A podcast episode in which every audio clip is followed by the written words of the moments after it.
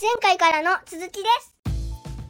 これから新しく第3期の、えーと、ローカルフィットアカデミーのメンバーの方々が入ってこられるんだと思うと、すごい楽しみだなというのを感じますね。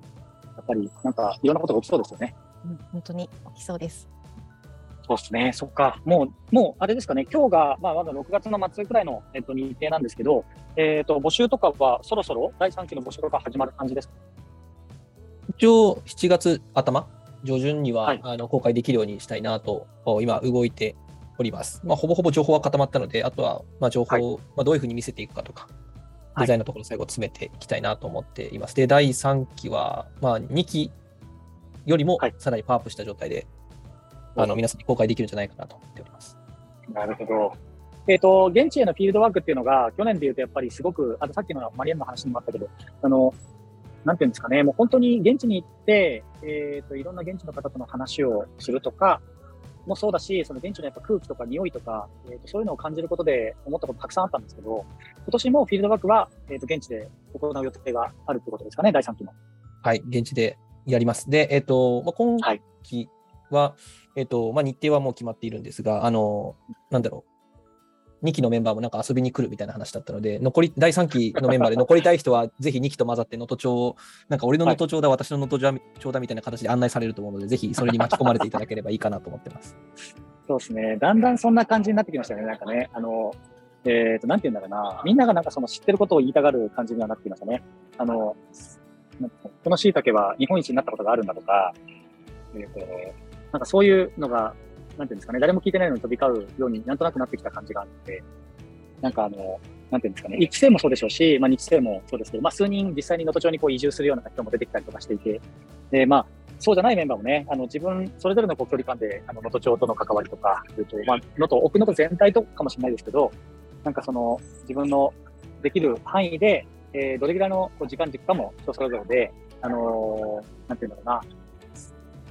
なんかその人生の一部っていう感じですかね。なんか仕事としてなんか能登町と何かっていうよりは、本当にこう、生きていく中でどんなふうにあの能登町と共存していきたいかっていうのを、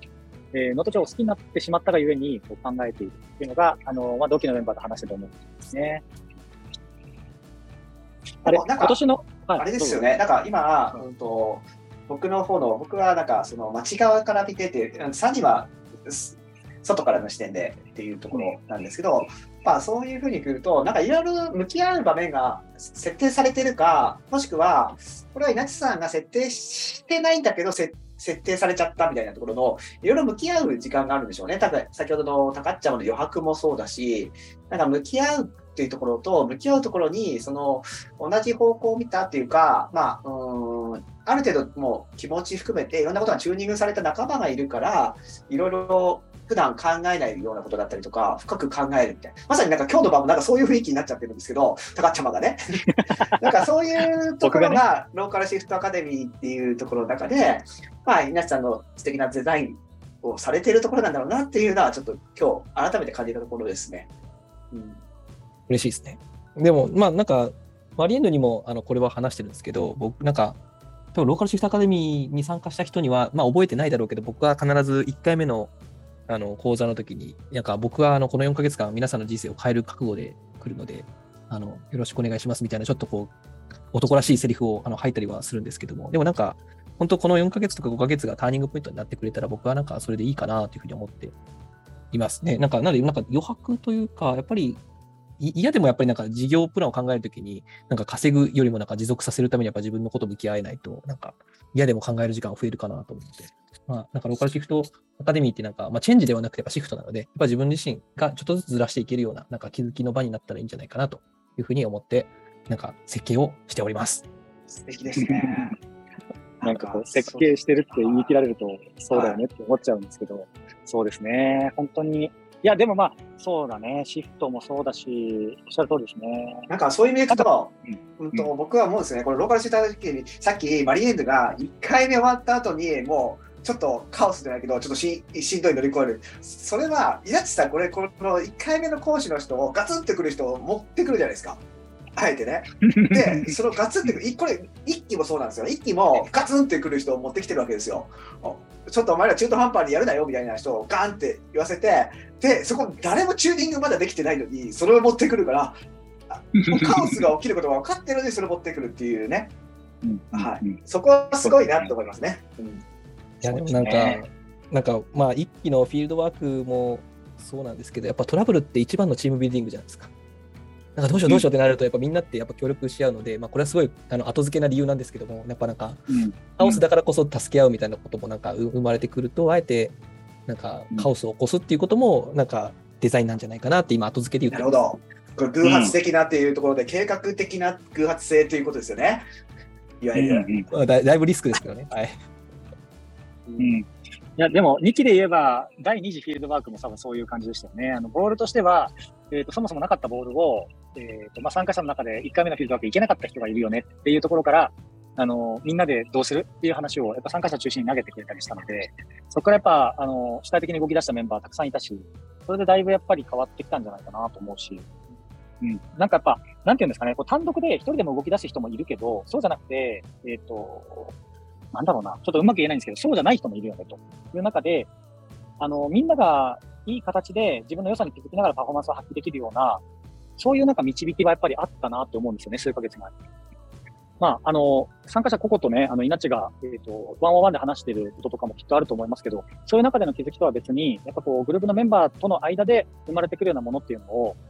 まあ、あの、必然的にではなく、偶発だけども、やっぱりそれが生まれるような余白があって、で、えっ、と、全体の中でやっぱその主体性が育まれることによって、それがこうどんどん生きてくるというかね、あの結果僕たちはやっぱり自分たちで考えて、自分たちでやりたいことをやってきたっていう、やっぱり感覚で、あのここまでいるわけなんですよね。だから何よりそれが素晴らしいなと思っていて、あの何も僕たちはあのローカルシフトアカデミーに強制されてないんですよ。何一つ強制されてないと思うんですよね。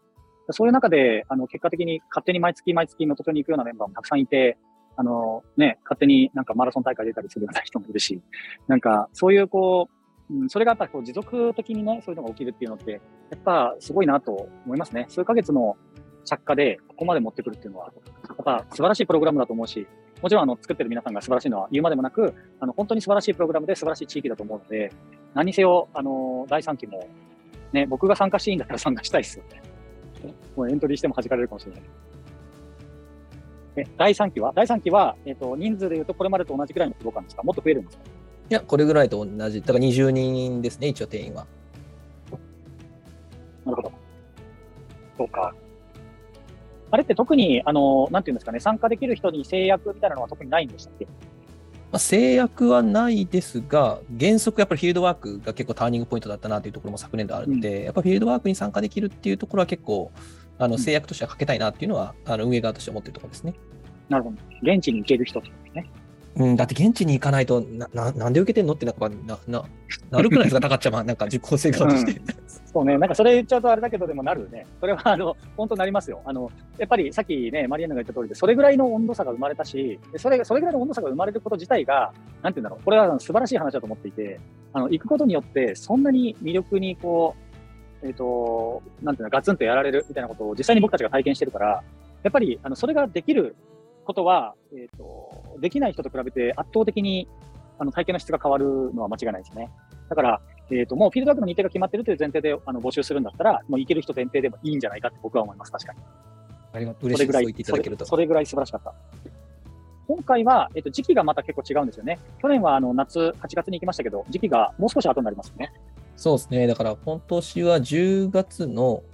21、22を予定しています。ちょっとこう、秋めいたというか、まあ、ちょっとさ寒いかなっていうぐらいの時期で、まあ、そのその分ずらしてるので、最終発表も能登町に来てもらうんですが、能登町に来るのがはい1月の末というところで、冬の能登町を味わうっていうのは、今年多分初のチャレンジかなと思ってますが。ああ、素晴らしい。でもいいですね。なんかいいんじゃないかと思います、個人的には。あの、冬の道場知らないんですけど、僕は。だってで冬も、冬の音避けてるもんね、高ちゃんも。あれ、その話しましたっけ？えっ、と、いや、結果的にですよ。結果的に、結果的にいろいろあって冬の能登町に行けなかっただけで、そうですね。あの、11月から、えー2月まで能登町に行かなかったですね、僕は。でも、高っちゃまが冬避けてるから、今期3期は、うん最終発表を1月に設定してあるんだって。え、ということはなんですか？僕が冬に行くようにしてくださってるってことですか？もちろんじゃないですか。ああ、そういうことか。行こう。わかりましたよ。わかりました。理解しました、今。なるほど。すいません、なんかそんなことまで考えてくださって、どうもありがとうございます。全部は、そう。あ、これ言わない方がよかったんですけど、言っちゃったからあれ、全部偶発的に決められてるんですよね。計画的偶発性理論です、これ、全部。でもなんかいろいろやっぱりそうやってこう、つながってくるっていうのが面白いですね。なるほどな。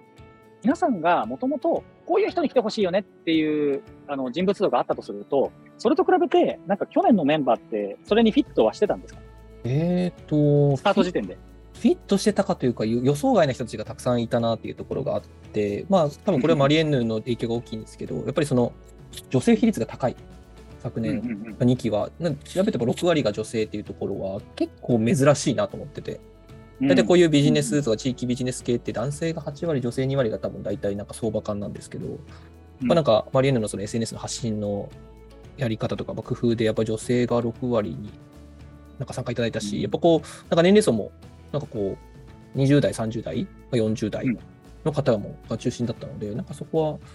なんか意外とびっくりしたってところありますね。ただやっぱその、こんな人におすすめみたいなところは書いてたので、まあそういった人たちが来てくれたのかなと思ってます。ああ。そうか。まあでも、あの3期も基本的には、なんか変化あるんですか？それとも、まあまあないのかもしれないけど、こういう人たちに来てほしいっていうのってありますか？おまあ僕はなんか変わらずですけど、なんか、パイヤさんありますか？うんあこれは町としてというか、町の事業としての狙いというところは、やはり後ほに何かしら関わってアクションを起こそうと思うような人、そのためにアクションを起こせるような仕掛けを作っていくっていうのが、我々がやっていくところなので、何かしらアクションを起こそうと考えている人たちが来てほしいっていうところはありますよね。あなんか、あこういう事例なんですねみたいな、その、勉強しに来る人ではないってことですね。あそうですね。何かしら、うん、このプログラムの中で、うちの町がですね、なんか、に対して、なんか当事者意識が生まれてきて、すごい都合のいいこと言ってますよ。都合のいいこと言ってるんだけど、でもそういう意味で何かしらアクションを起こすみたいな人たちみたいな。だから多分、そういうプログラムにはな稲瀬さんとかね、で、そこに大サポートしてるマリエンヌがそういうふうに作ってくれてるから、あのそこから後々に365分の365住もうかなっていう人も生まれてきたし、タカちゃんも言ったように月1回来ようかなっていう人も生まれてくるみたいな、うん、なんか思うつぼですね。じゃないんですけど、やっぱそういうところのアクションを起こすことによって、おそらく、うんと、なんかこのプログラムって僕は面白いなっていうか、すごいなって思うのは、やっぱ運営も奔走してるわけですよね。まあ、去年の山本クラブはかってまあ、ああやって2期生のことの2回目の自主的なフィードバックを言うけど、山本君、本当に、あ大変でしたよね。あの、奔走してるんですよね。なんかこのローカルシフトのところですごいものすごい奔走していて、山本君自身も多分ものすごい成長してるというか、なんかちょっとおまばしい言い方になっちゃうんですけど、だからその本気度が受講生にも伝わるし、みたいなところで、あの、うまく回っていたんだろうなっていうのが、この1期、2期、すごく感じる、本当にあのメインの担当で山本君向き合ってたので、ローカル人に対して、やっぱその部分じゃないかな。だからそういう我々とすると、さっきアクションを起こすってことは、本気に我々のどっちのところ向き合ってくれるっていうところ。人たち。そのためには我々も運営側っていうか町側の運営もやっぱそこに対して向き合わないといけないよねっていうのは本当に山本君が示してくれたなっていうふうに思っていて。うん、で、多分それは山本君がそう思ったのは、やっぱり稲さんとマリエーヌが本当にこのプログラムに対して向き合って動かしてくれるからっていうところですよね。なんかそこがうまく回っていくというか循環していくんだろうなっていうのはすごく去年ちょっと僕は一歩引いてみる立場だった立場ってすげえおこがましい言い方してますけどだったのでなんかそこの部分は改めて自分が今回メインみたいな風に担当にならないといけないところになった時に振り返ってみるとそれはすごく感じていてやっぱその去年の運営の中枢っていうか中心に、ね、いた人たちは本当にすごくやっていたなっていうのは感じますね。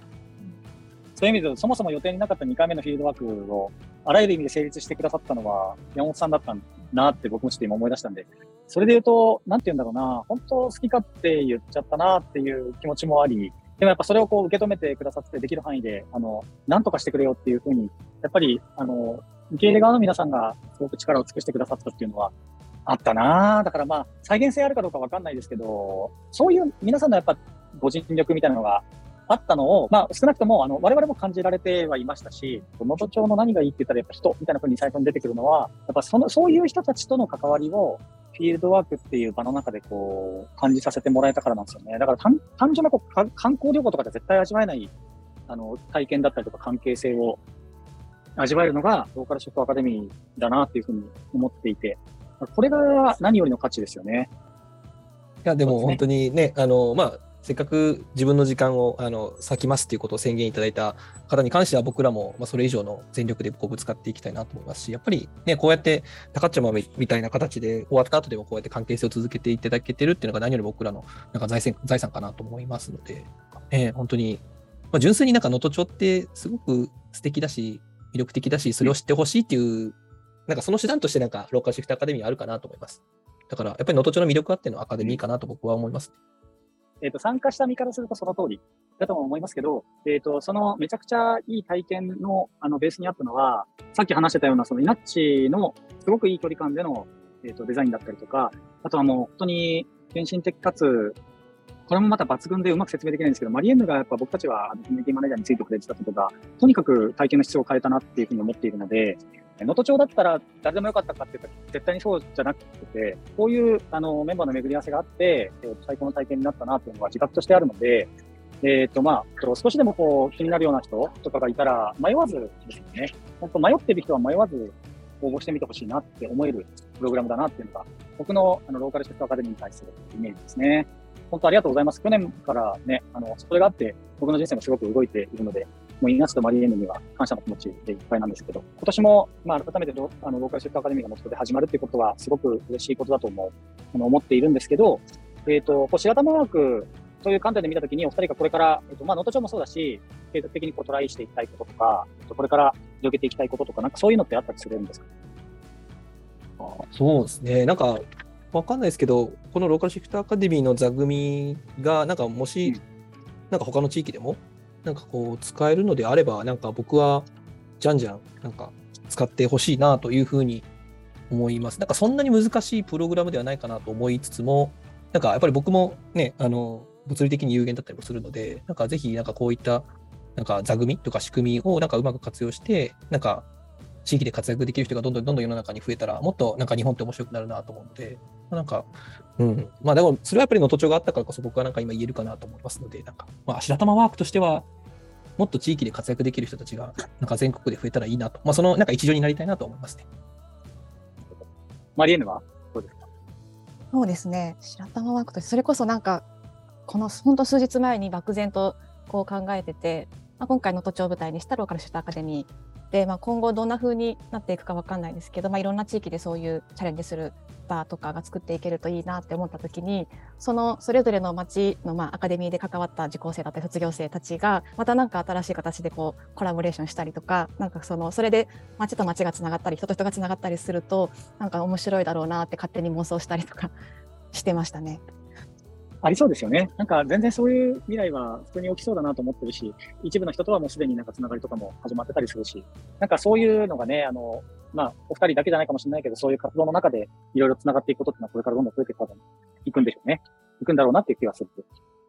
し、なんかそれ自体はとってもやっぱいいことだな。あの、なんかやっぱ熱量の方向性とかがやっぱ近いメンバーだと思うんで、やっぱどうしてもこう話合いますもんね。そういう人たちと会ったりすると。うん、なんかすごくポジティブなつながりになるし、あの、価値観の結構主要な軸が結構似通ってたりするので、そういう人たちとのこう一緒に過ごす時間って、まあ幸せなんですよね。ねだからなんかそういう中で新しくこうコミュニティみたいなものが作られていくのもいいかもしれないし、まあ一人でできないことがなんか一緒にできるといいかもしれないしっていうのは、あの僕自身もこう今回のトローカルシェフアカデミーにあの参加して感じているところなので、なんかまあ今お話があったようなところっていうのは、なんだろうな、意識していっていくというよりは、そういうものがどんどん自然にこう生まれていくみたいなのが、あの、きっと、あの、お二人が作っていく、このお二人の活動によって生まれていく、こう、世界観なのかなという感じがしましたね。はい、えー、という感じで、あの、僕の、ちょっとなんか、人生語りみたいなところもあったかもしれないんですけど、なんか、イカちゃん、第3期、えー、ローカルシフトアカデミー、ノートローカルシフトアカデミー、まあ、これからスタートしていきますけど、なんか、あの、募集開始するにあたっての、なんかありますか、コメントとか？うん何か今年度は能登町にいろんな人が来てほしいっていうところを盛んに何が示せてるわけじゃないですけどそうただ言ってる言い続けてるっていうところなんですけどきっと多分この3期っていうところの今年度始まるローカルシフトアカデミーもいろんな偶発的なところが起こると思うんですね起こる場だと思うんですね。まあ、それは、うんと、やつさんがデザインをしているからっていうところもあるし、うんとマリーヌがそこに対して寄り添って、先ほど高島言って献身的にっていうところ、まさにその言葉だなと思うところがあるし、だからこそ、きっと起こるみたいなところがあると思うんですよね。なんか、そういうところ、だからそれを体験するっていうのは、うん、なんだろうな。その受講生の皆さん自身も、ある意味、そういうことが起こるかもみたいな。あどういうことが起こるかわからないけど、なんかそういう自分の変化っていうのを、なんか気づく、シフトするっていうポイントが起こるかもっていうところで受講してもらえると、それが最大限、うん、自分の身になっていくというか、ものになるんだろうなっていうのは思っているので、ぜひそういう気持ちで応募して、ぜひメンバー、運営含めて、1期、2期含めて、なんかワクワクを作っていきたいなというふうには思いますね。ありがとうございます。そうですね。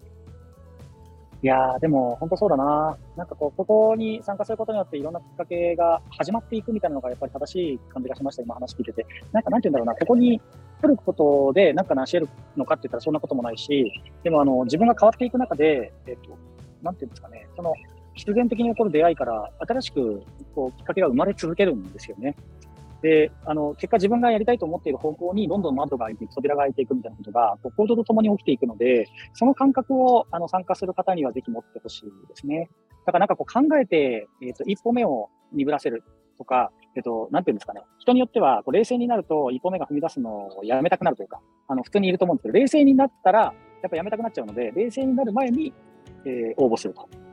いいかもって思ったら、えー、冷静になる前にも応募までやっちゃうっていうのがおすすめですね。あの、第2期の参加者として。なんで、あの、そんな勢いで、あの、ぜひ、あの、聞いてる方も興味あれば登録してほしいなと思います。えっ、ー、と、じゃあこれが流れるのがちょっといつかちょっとまたはっきり言えないんだけど、えっ、ー、と、応募が開始されるのは7月からで、えっ、ー、と、ローカルショットアカデミー3期の活動としては、スタートが、いつでしたっけ ?8 月とかですか？えっ、と、スタートが9月の12日が第1講座ですね。なるほど。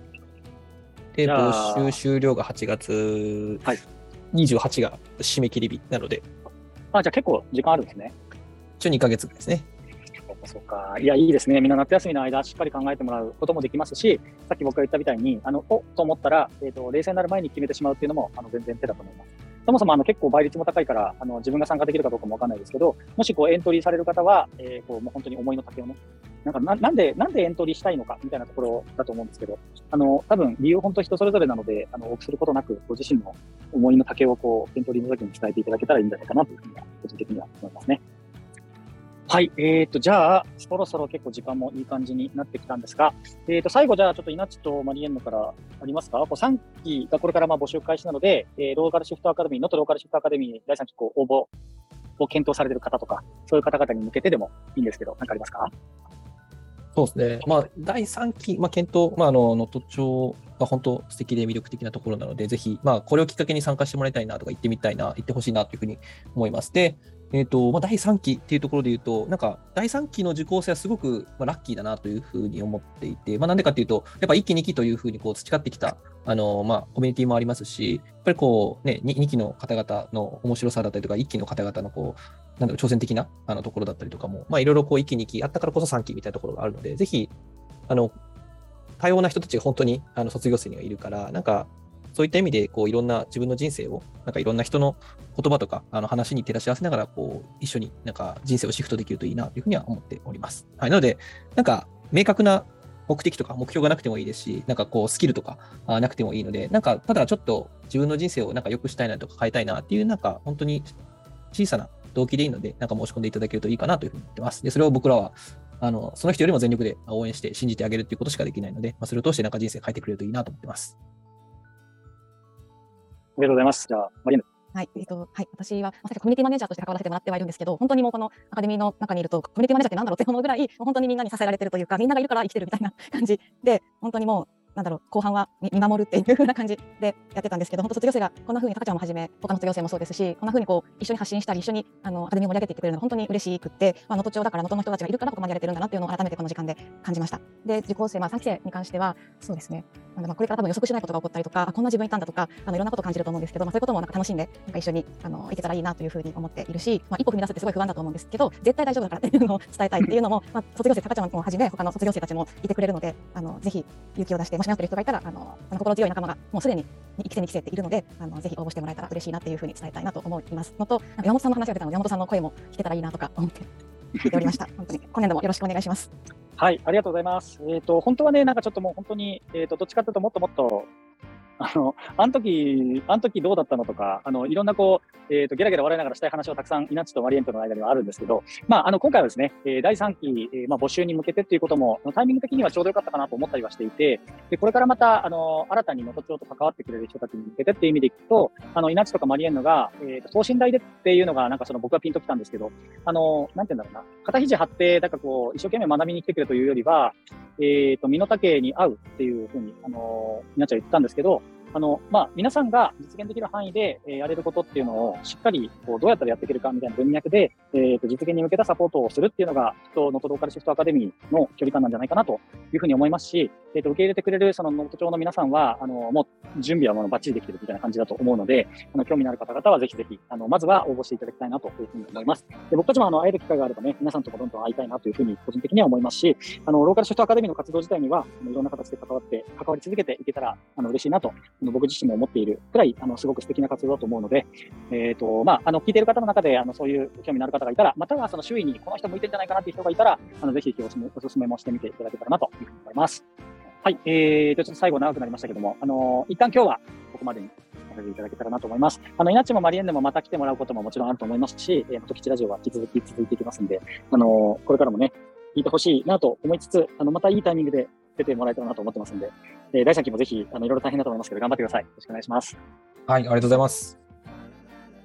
はい、えーと、じゃあ、今日はですね、ここまでにしたいと思います。どうもありがとうございました。皆さんありがとうございました。